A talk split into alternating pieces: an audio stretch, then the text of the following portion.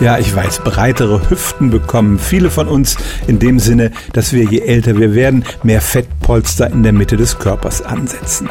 Nein, hier geht's wirklich um die Hüftknochen. Ein Freund von mir, der um die 70 ist, hat mir erzählt, er habe in den letzten Jahrzehnten eher an Gewicht verloren, aber den Gürtel müsse er immer weiter schnallen.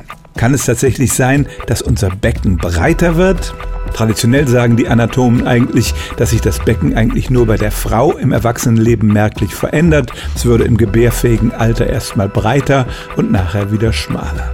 Aber vor zehn Jahren erschien eine Studie, da haben Forscher die Beckenknochen von Menschen aller Altersgruppen vermessen und kamen tatsächlich zu dem Schluss, dass die 80-Jährigen ein um zwei Zentimeter breiteres Becken hatten als die 20-Jährigen. Und sie schlossen daraus, dass unsere Knochen zwar ab einem bestimmten Punkt nicht mehr in die Länge wachsen, aber dass offenbar das Breitenwachstum noch weitergeht. Der Haken an der Studie war, es war eine Querschnittsstudie, das heißt, man hat unterschiedliche Menschen in unterschiedlichen Altersgruppen vermessen und dann Durchschnittswerte gebildet.